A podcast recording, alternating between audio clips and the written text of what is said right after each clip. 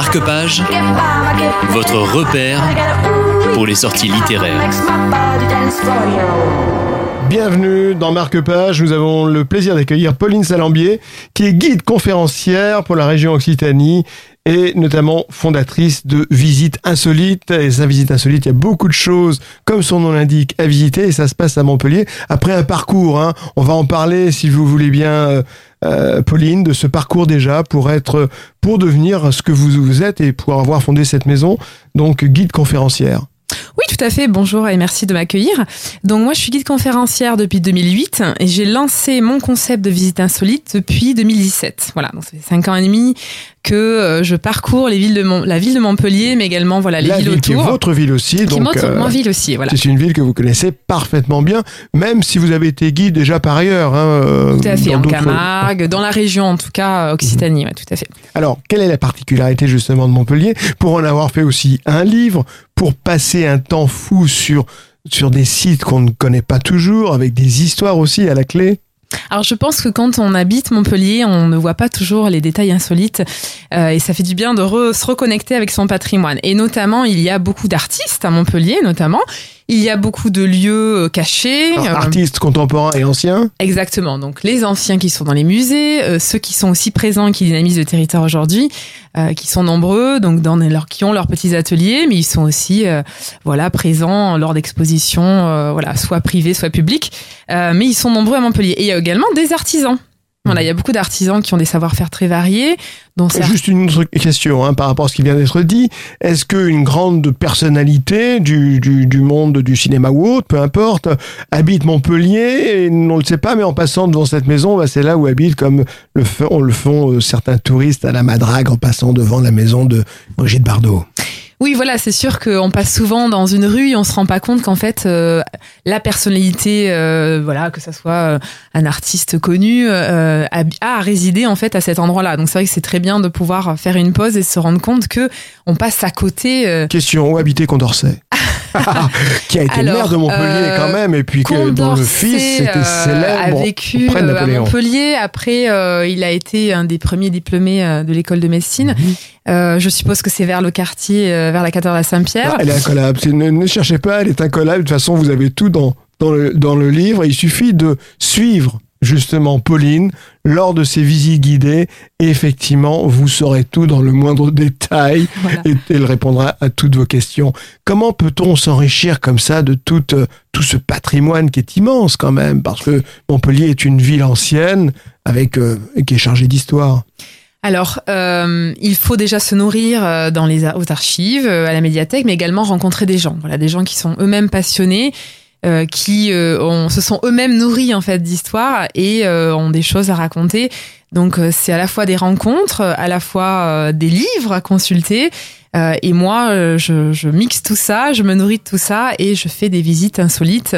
euh, en passant par telle rue, en faisant des interventions, euh, en permettant à des gens d'intervenir pour euh, parler de leur passion ou de leur euh, de leur histoire. Voilà, donc ça fait partie des choses. euh, je suis profondément euh, euh, sûre que euh, il y a du patrimoine extraordinaire, bien entendu à Montpellier, mais il y a aussi des gens qui euh, qui euh, ont vécu, qui ont euh, la connaissance et qui veulent en parler aux gens qui viennent découvrir Montpellier. Donc il y a aussi les témoignages, c'est ce qui rend encore plus vivant le- la visite. Tout à fait.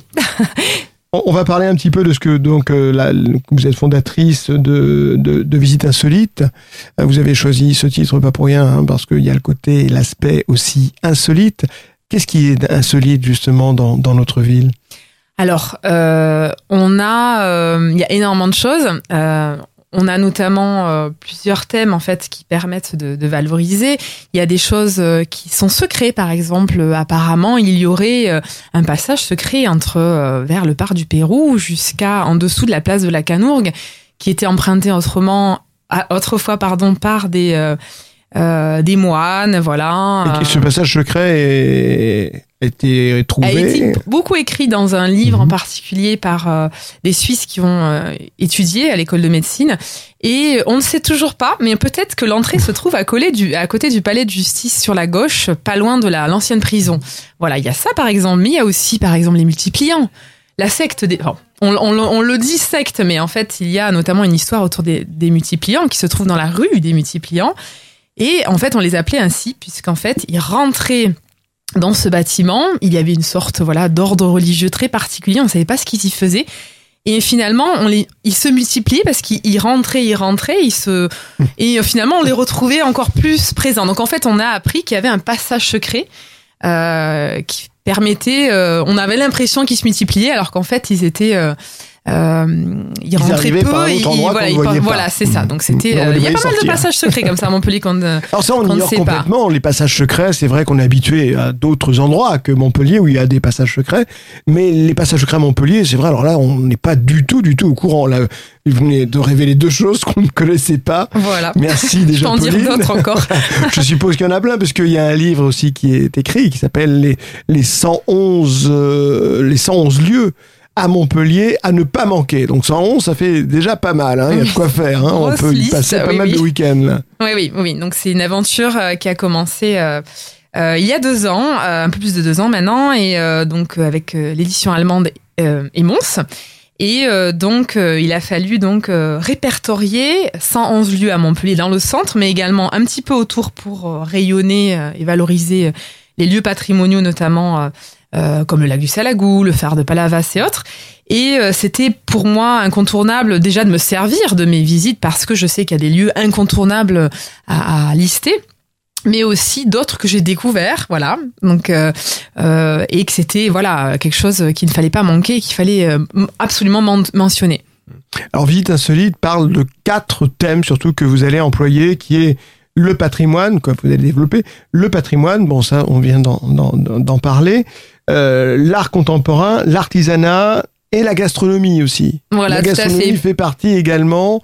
Alors moi j'ai toujours la difficulté sur quel est le plat montpellierin. Euh, C'est c'est la question au piège. Ça c'est la question dont beaucoup de personnes me posent. Alors il n'y a pas en soi de vrai plat parce que euh, il y avait, euh, on avait beaucoup de, voilà, il y avait beaucoup de, patri- de protestants pardon et de catholiques à Montpellier et notamment les protestants euh, euh, faisaient des plats plutôt cachés chez eux et en fait on ramenait de par le fait qu'il y avait le port de latte à proximité, on ramenait beaucoup d'épices et donc on colorait les plats donc avec ces épices.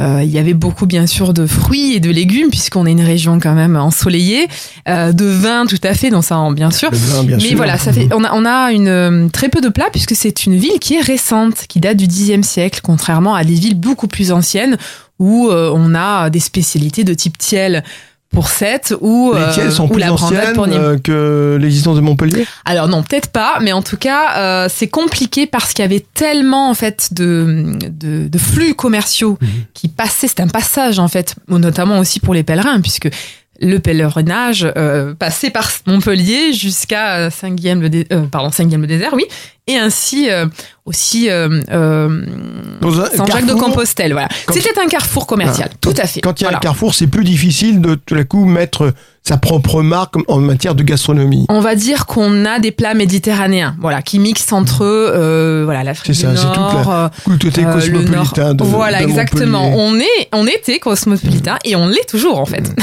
Alors aujourd'hui, euh, quel le public que vous avez qui vont qui vont vous suivre justement, qui euh, qui vont chercher à, à découvrir Montpellier. Euh, le public local, je suppose, euh, a envie de connaître sa ville, est différent du public visiteur qui est vraiment euh, extramuros?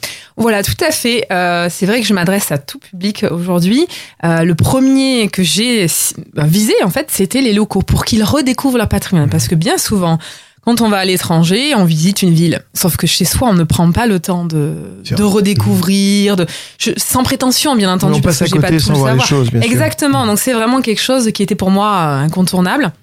Et puis ensuite, euh, donc bien sûr, les visiteurs de passage, qu'ils soient français ou étrangers, euh, sont toujours à même, euh, voilà, de découvrir complètement du coup une ville. Et donc on s'adresse pas euh, à un loco, euh, à un local, pardon, comme à un, à un visiteur de passage. Après, il y a bien entendu aussi les entreprises qui veulent faire ça plutôt de façon ludique, donc avec les city raids que j'ai mis en place avec une collègue, ou alors euh, les familles. Donc, je suis en train de, j'ai mis en place euh, visite livrée pédagogique avec atelier créatif chez un artisan ou un artiste. Voilà, donc il y a plein en fait de manière de présenter en fait euh, la ville et de la mettre en valeur en fonction du public que j'accueille. Si vous débarquez à Montpellier ou si vous êtes même euh, montpellierin depuis longtemps, eh bien c'est une façon de redécouvrir ou de découvrir sa ville.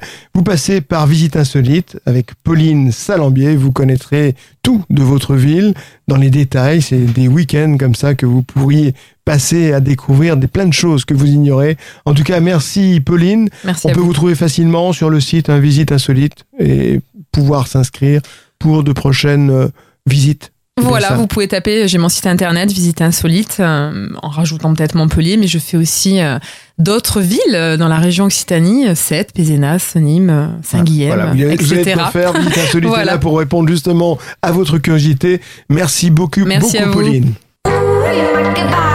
get bomb, ma get bella, lock. Gotta get a ooh, uh, ma get bomb, makes my body dance for you.